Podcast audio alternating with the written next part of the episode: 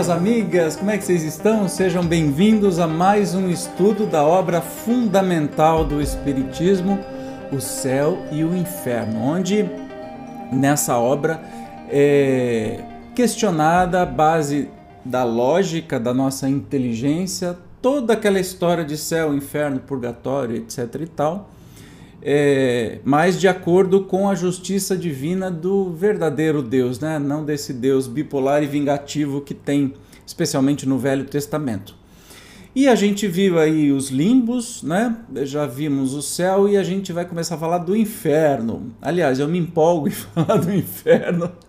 Não é porque eu gosto do inferno, mas é que ele foi criado numa, numa incrível riqueza de detalhes que torna, por exemplo, se você leu a obra do Dante Alighieri, poeta, escritor italiano e tinha uma movimentação política incrível, e esta obra, A Divina Comédia, tem as partes o inferno, uh, o purgatório e o céu.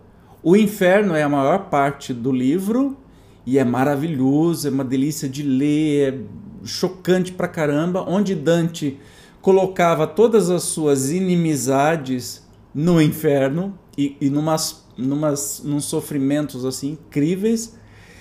Depois o purgatório fica bem mais ou menos e o céu é uma chatice sem tamanho. Então leia a Divina Comédia. E daí a igreja chupou, foi um chupão assim do tal inferno cristão, né? Que se derivou muito da, da parte aí, metade foi chupado do inferno pagão, a outra metade foi chupada aí da, dessa poesia, desse livro, de, desse conto que Dante Alighieri é, escreveu. E aí, hoje a gente vê, infelizmente, não mais na Igreja Católica, mas uh, nem nas protestantes, mas nas, nas neopentecostais, que se tem mais um culto de medo do demônio do que um amor de Deus. Né? Então as pessoas deixam de fazer as coisas por medo do capeta, em vez de fazer as coisas porque é correto e que o Deus amoroso nos fornece as possibilidades de seguir o caminho correto. Ou seja, estão completamente enganados, mas a hora de todo mundo chega, então é, um, um momento ou outro a pessoa vai cair em si e vai sair deste dessa fé medrosa que foi muito usada pela igreja, especialmente medieval, na época das cruzadas, para conquistar poderes, dinheiro, uh, oprimir as pessoas, mas que não tem mais lugar no mundo de hoje. Então essas pessoas devagarinho vão chegar lá. Vamos então estudar hoje o inferno pagão. Mas antes de mais nada, você já é inscrito aqui no canal? Ó, muita gente que assiste os vídeos não é inscrita ainda. Como assim? Vê aí, se o botãozinho inscrever está ativado em vermelho, clica nele e ative todas as notificações. Compartilhe esse vídeo com um amigo que você achar interessante. Vamos então, sem demora, à leitura de hoje sobre o tal inferno pagão. que será isso? Vai, Zezinho, lê.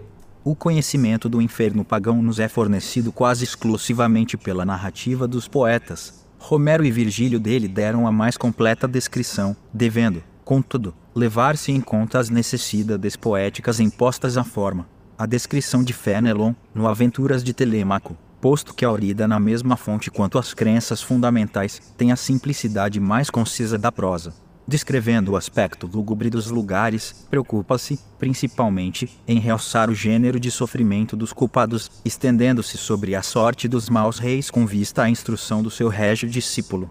Por muito popular que seja esta obra, nem todos têm presente a memória a sua descrição, ou não meditaram sobre ela de modo a estabelecer comparação, e assim acreditamos de utilidade reproduzir os tópicos que mais direta, mente interessam ao nosso assunto, isto é, os que se referem especialmente às penas individuais. Então vamos lá.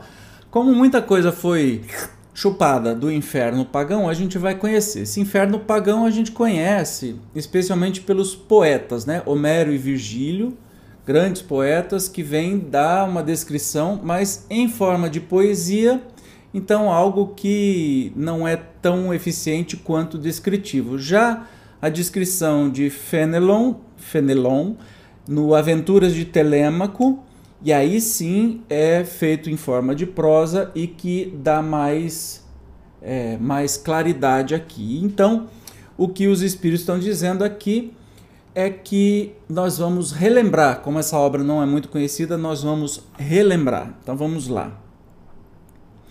Ao entrar, Telêmaco, que é um personagem da Odisseia, filho de Odisseus e Penélope, ouve gemidos de uma sombra inconsolável.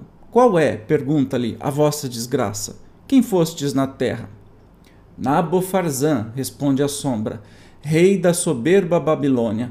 Ao ouvir meu nome, tremiam todos os povos do Oriente. Fazia-me adorar pelos babilônios num templo todo de mármore, representado por uma estátua de ouro, a cujos pés se queimavam noite e dia os preciosos perfumes da Etiópia. Jamais alguém ousou contradizer-me, sendo pronto ser punido.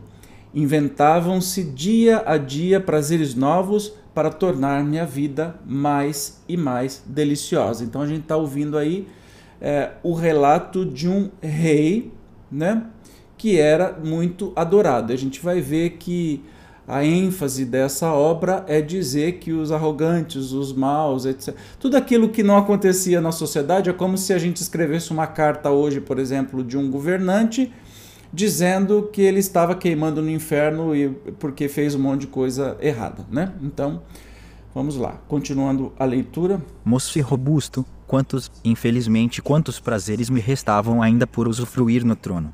Mas certa mulher, que eu amava e que me não correspondia, fez-me sentir claramente que eu não era um deus, envenenou-me e nada mais sou. As minhas cinzas foram ontem encerradas com pompa em urna de ouro, choraram, arrancaram cabelos, pretenderam fingidamente atirar-se às chamas da minha fogueira, a fim de morrerem comigo. Vão ainda gemer junto do túmulo das minhas cinzas. Mas ninguém me deplora, a minha memória horroriza a própria família, enquanto aqui embaixo sofro já horríveis suplícios. Então a gente já percebe que ele está é, no inferno, mas não é um inferno cristão, é o inferno pagão ainda. Telemaco, compungido ante esse espetáculo, diz-lhe: Ereis vós verdadeiramente feliz durante o vosso reinado. Sentíeis porventura essa paz suave sem a qual o coração se conserva opresso e abatido em meio das delícias? Não, respondeu o Babilônio, não sei mesmo o que quereis dizer. Os sábios exaltam essa paz como bem único, quanto à raiva. Nunca a senti, meu coração agitava-se continuamente por novos desejos de temor e de esperança procurava aturdir-me com o abalo das próprias paixões, tendo cuidado de entreter essa embriaguez para torná-la permanente, contínua. O menor intervalo de razão, de calma, ser-me-ia muito amargo. Eis a paz que fruí, qualquer outra parece-me antes uma fábula, um sonho. São esses os bens que choro. Assim falando, o babilônio chorava qual homem pusilânime, enervado pelas prosperidades, desabituado de suportar resignadamente uma desgraça havia junto dele alguns escravos mortos em homenagem honrosa aos seus funerais. Mercúrio XV os entregara a Caronte XVI com o seu rei, outorgando-lhes poder absoluto sobre esse rei, a quem tinham servido na terra.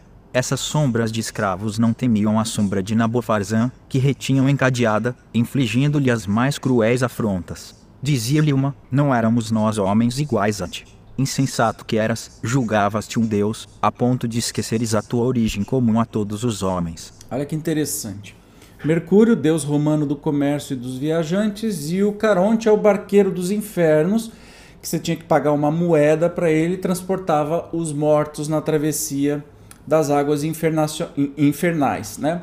Então tudo isso no inferno pagão. E está dizendo aqui que o rei ele foi enterrado com uns servos que foram mortos em homenagem a ele e que estes é, servos é que o atormentavam agora no inferno. Olha que curioso isso. E é bem, bem interessante a gente perceber como as coisas se passam aí do inferno pagão. Outra, para insultá-lo, dizia: Tinhas razão em não querer que puramente te ouvessem, porque na verdade eras um monstro desumano. Ainda outra, então onde estão agora os teus aduladores? Nada mais tens a dar, desgraçado, nem mesmo o mal podes fazer mais, este reduzido a escravo dos teus escravos. A justiça dos deuses tarda, mas não falha. A estas frases duras Nabofarzan se rojava por terra, arrancando os cabelos em acesso de raiva e desespero. Mas Caronte instigava os escravos, arrastem-no pela corrente, levantem-no contra a vontade. não possa ele consolar-se escondendo a sua vergonha. Preciso é que todas as sombras do estige 17 a testemunhem como justificativa aos deuses, que por tanto tempo toleraram o reinado terreno deste ímpio. Então eles estavam atravessando e o Caronte estava atentando para que os escravos ficassem atormentando. É, quando vocês ouvem um número, estige 17, na verdade 17 é o item de rodapé. Na mitologia grega, o maior dos rios do inferno. Então eles estavam atravessando o Estige, mas vamos continuar aí na narração que está ficando. Eu falo para vocês que é divertido, é muito bacana isso. Aqui, continuando então, vamos lá. Ô oh, meu filho, me ajuda. Vai, Zezinho. E ele avista logo, bem perto de si, o negro tartaro evolando escuro e espesso fumo, cujo cheiro mefítico daria a morte se se espalhasse pela morada dos vivos. Esse fumo envolvia um rio de fogo, um turbilhão de chamas, cujo ruído, semelhante às torrentes mais caudalosas quando se despenham de altos rochedos em profundos abismos, concorria para que nada se ouvisse nesses lugares tenebrosos. Telêmaco, secretamente animado por Manaiva, entra sem medo nesse baratro.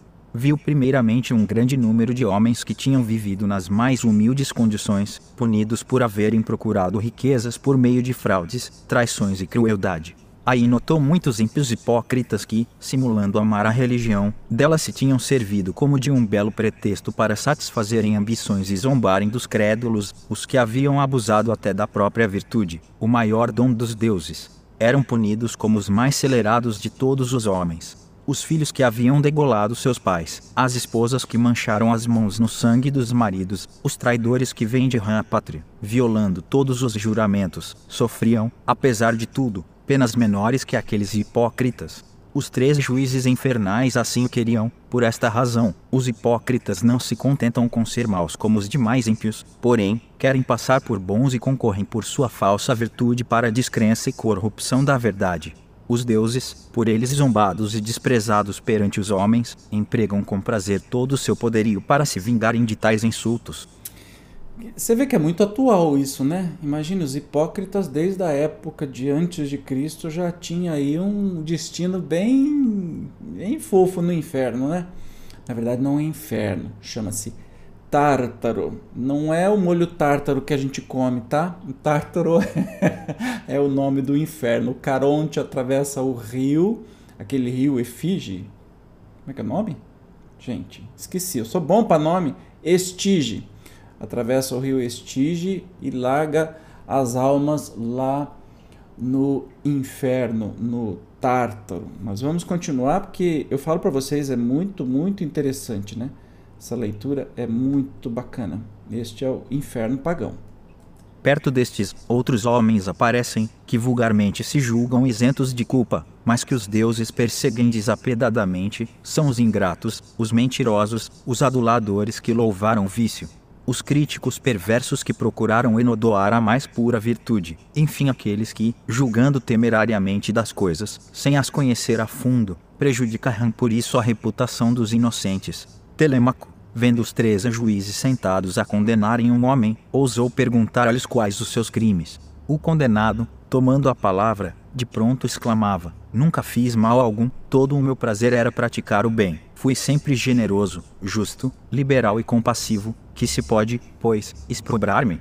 Interessante, eu estou vendo uma similaridade aí é, com a Divina Comédia, porque Dante está justamente, ele foi levado né, é, pelo seu guia e amigo para viajar pelos infernos e ver as, os tipos de punição. Então Dante meio que fez uma uma, ele copiou a ideia aqui de Fenelon. Muito interessante, eu não, não conhecia isso. Continuemos. Minos então lhe disse: Nenhuma acusação se te faz quanto aos homens, porém a esses menos não devias que aos deuses. Que justiça, pois, essa de que te vanglorias. Para com os homens, que nada são. Não faltaste jamais a qualquer dever, foste virtuoso, é certo, mas só atribuíste essa virtude a ti próprio, esquecendo os deuses que te deram, tudo porque querias gozar do fruto da tua virtude encerrado em ti mesmo.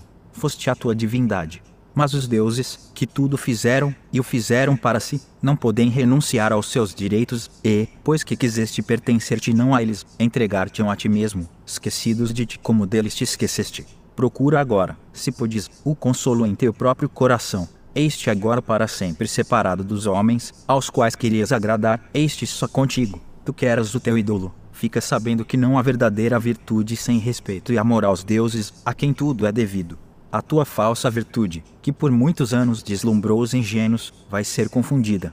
Não julgando os homens o vício e a virtude senão pelo que lhes agrada ou os incomoda. São cegos quanto ao bem e quanto ao mal. Aqui, uma luz divina derroga seus julgamentos artificiais, condenando muita vez o que eles admiram e outras vezes justificando o que condenam. A estas palavras, o filósofo, como que ferido por um raio, mal podia suster-se. O deleite que tivera outrora em rever a sua moderação, a coragem, as inclinações generosas, transformavam-se em desespero. A visão do próprio coração inimigo dos deuses promove-lhe suplícios, vê, e não pode deixar de se ver, vê a vaidade dos preconceitos humanos, aos quais buscava lisonjear em todas as suas ações. Opera-se uma revolução radical em todo o seu íntimo, como se lhe revolvessem todas as entranhas. Reconhece-se outro não encontra apoio no coração. A consciência, cujo testemunho tão agradável lhe fora, revolta-se contra ele, incriminando-lhe amargamente o desvario. A ilusão de todas as suas virtudes, que não tiveram por princípio e por fim o culto da divindade, e ei-lo perturbado, consternado, preso da vergonha, do remorso, do desespero. As fúrias não o atormentam, bastando-lhes o terem na entregado a si próprio para que espie pelo coração a vingança dos deuses desprezados. Aí eu pergunto para vocês, tem, tem mais história que a gente vai continuar lendo aqui, mas percebam, falam de deuses, porque não tinha, né? No, no, no inferno pagão não era um deus, mas você percebe que a punição, esse Deus, você tem que adorar Deus e pronto, acabou. Adorar os deuses. Perceba que o inferno cristão foi copiado assim na cara dura do inferno pagão, que na verdade não existia, era um conto, era uma obra de ficção, tanto dos poetas quanto é, do Fenelon. É, é muito doido, né? Vamos continuar. Procurando a treva não pode encontrá-la, porquanto inoportuna a luz o segue por toda parte. De todos os lados os raios penetrantes da verdade vingam a verdade que ele desdenhou seguir tudo que amava se lhe torna odioso como fonte dos seus males infindáveis. Murmura consigo: Ó insensato, não conheci, pois, nem os deuses, nem os homens, nem a mim mesmo, porque jamais amei o verdadeiro e único bem. Todos os meus passos foram treslocados, a minha sabedoria não passava de loucura. A minha virtude mais não era que o orgulho impiedoso e cego. Eu era enfim o meu ídolo. Finalmente reconheceu Telêmaco os reis condenados por abuso de poder. De um lado, vingador a fúria apresentava-lhes um espelho a refletir a monstruosidade dos seus vícios, a Ivião, sem poder desviar os olhos, a vaidade grosseira e a vida de ridículos louvores. A crueldade para com aqueles a quem deveriam ter feito felizes, o temor da verdade, a insensibilidade para com as virtudes, a predileção pelos cobardes e aduladores, a falta de aplicação, a inércia, a indolência, a desconfiança ilimitada, o Fausto e a magnificência excessivos calcados sobre a ruína dos povos, a ambição de glórias vãs à custa do sangue dos concidadãos, a fereza, enfim, que procura cada dia novas delícias nas lágrimas e no desespero de tantos infelizes. Esses reis reviam-se constantemente nesse espelho, achando-se mais monstruosos e horrendos que a própria quimera Quimera, na mitologia grega, é um monstro fabuloso com cabeça de leão, dorso de cabra e cauda de serpente ou dragão. Vencida por Belorofonte, é, herói mitológico, filho de Poseidon, que montou Pegasus, o cavalo alado, e matou a Quimera. Que a Hidra de Lerna, na mitologia grega, sempre monstru serpente monstruosa com sete cabeças que renasciam tão logo eram cortadas, abatida por Hércules, todo mundo conhece o Hércules, e Cérbero, que é o cão tricéfalo, tinha três cabeças, guarda, guardião dos infernos. Gente, o Dante copiou tudo isso, meu Deus. Vomitando por suas três goelas um sangue negro e venenoso capaz de, capaz de empestar toda a raça de mortais que vivem sobre a terra. Gente, isso é fantástico, fantástico. De outro lado, outra fúria lhes repetia injuriosamente todos os louvores que os lisonjeiros lhes dispensavam em vida e mostrava-lhes ainda outro espelho em que se viam tais como a lisonja os pintara. Da antítese dos dois quadros brotava o suplício do amor próprio. Era para notar que os piores dentre esses reis foram os que tiveram maiores e mais fulgentes louvores durante a vida. Por isso que os maus são mais temidos que os bons e exigem impudicamente as vis adulações dos poetas e oradores do seu tempo. Na profundeza dessas trevas, onde só insultos e escárnios padecem, ouvem-se-lhes os gemidos agoniados. Nada cerca que os não repila, contradiga e confunda em contraste ao que supunham na vida, zambando dos homens, convictos de que tudo era feito para servi-los, no Tártaro, entregues a todos os caprichos de certos escravos, estes lhes fazem provar por sua vez a mais cruel servidão, humilhados dolorosamente, não lhes resta esperança alguma de modificar ou abrandar o cativeiro. Qual bigorna sob as marteladas dos ciclopes, 24 quando Vulcano 25 os acoroçoa nas fornalhas incandescentes do Monte Etna, assim permanecem, mercê das pancadas desses escravos transformados em verdugos. Eu acho a coisa mais linda a literatura, né? especialmente antiga, e está falando as marteladas dos cíclopes, que são aqueles seres que têm um olho só centralizado.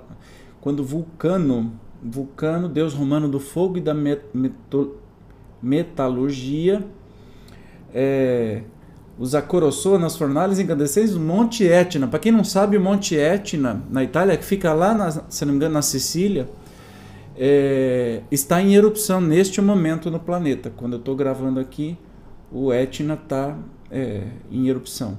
Gente, é bonito demais, mas vamos, vamos continuar, porque isso aqui é uma descrição para quem, assim como eu, não viu, não leu, a gente entendeu o que, que era esse inferno pagão. Ah, só uma lembrança, aí o, o, o cão, como é que é o nome do cão, meu Deus do céu? Cérbero. O Cérbero foi usado até pelo Harry Potter. Para quem assistiu aquele cachorro de três cabeças, é o guardião do inferno.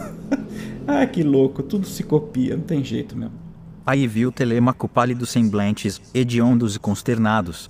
Negra tristeza essa que consome estes criminosos, horrorizados de si próprios, sem poderem dela despojar-se como da própria natureza. Não tem outro castigo às suas faltas que não as mesmas faltas. Vê, nas incessantemente na plenitude da sua enormidade, apresentando-se-lhe sob a forma de espectros horríveis que os perseguem procurando eximir-se a essa perseguição, buscam a morte mais potente do que a que os separou do corpo. Desesperados, invocam uma morte capaz de extinguir-lhes a consciência, pedem aos abismos que os absorvam, a fim de se furtarem aos raios vingadores da verdade que os atormenta. Mas continuam votados à vingança que sobre eles destila gota a gota e que jamais estancará. A verdade que temem ver constitui-se em suplício, vem-na, contudo, e só tenha olhos para vê-la erguer-se contra eles, ferindo-os, despedaçando-os, arrancando-os de si mesmos, como o raio, sem nada destruir-lhes exteriormente, a penetrar-lhes o amago das entranhas. Uau, que descrição, hein?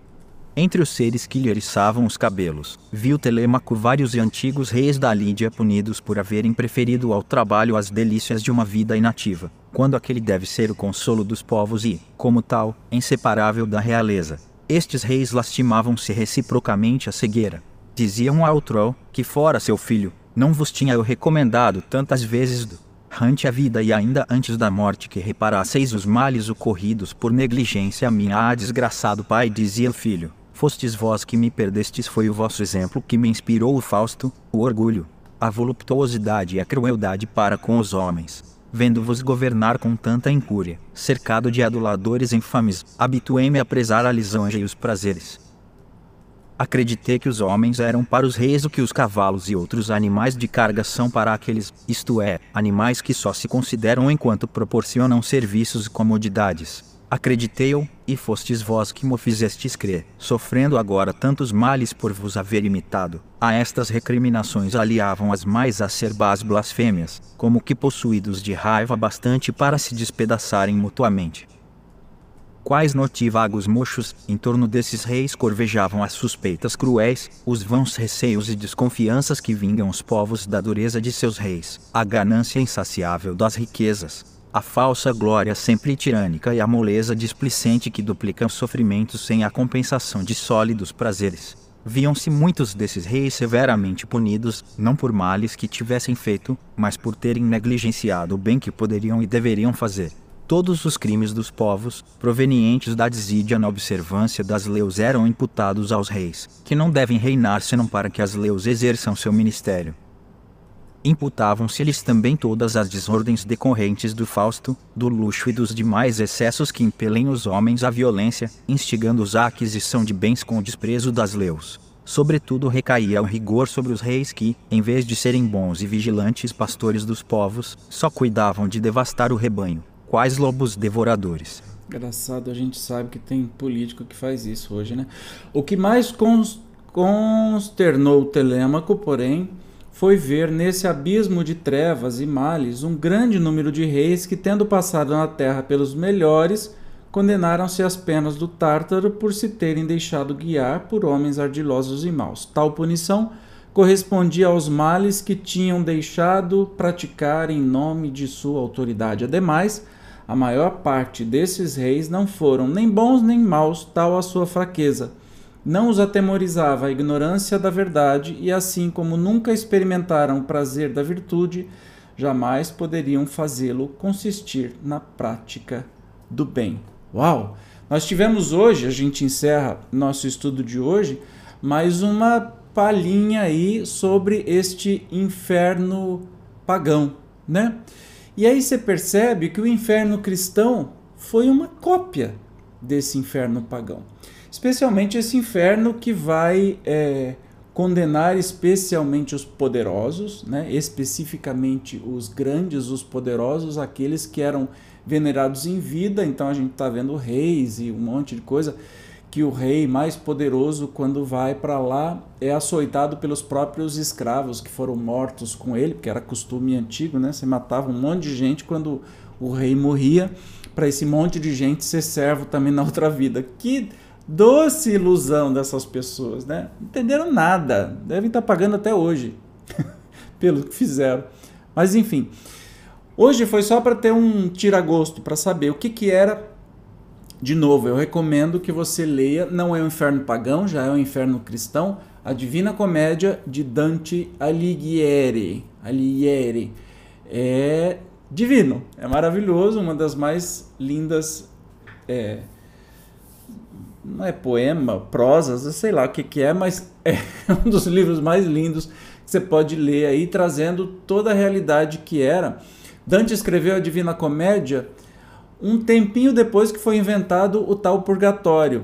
Olha que interessante, se ele tivesse escrito 100, 150 anos antes, o purgatório não teria sido é, citado porque não existia, né? Doido isso para gente que acredita que essas coisas sempre existiram. Não, é só estudar a história que a gente vai perceber que não. Beleza, meus amigos, minhas amigas, obrigado mais uma vez por estar aqui comigo e a gente vai continuar estudando. No próximo encontro, nós estudaremos o, o esboço do inferno cristão. Para depois, conhecendo tudo isso, a gente começa a iluminar uh, pela lógica o que, que significa eu conto com a sua presença, tá bom? Até mais, tchau!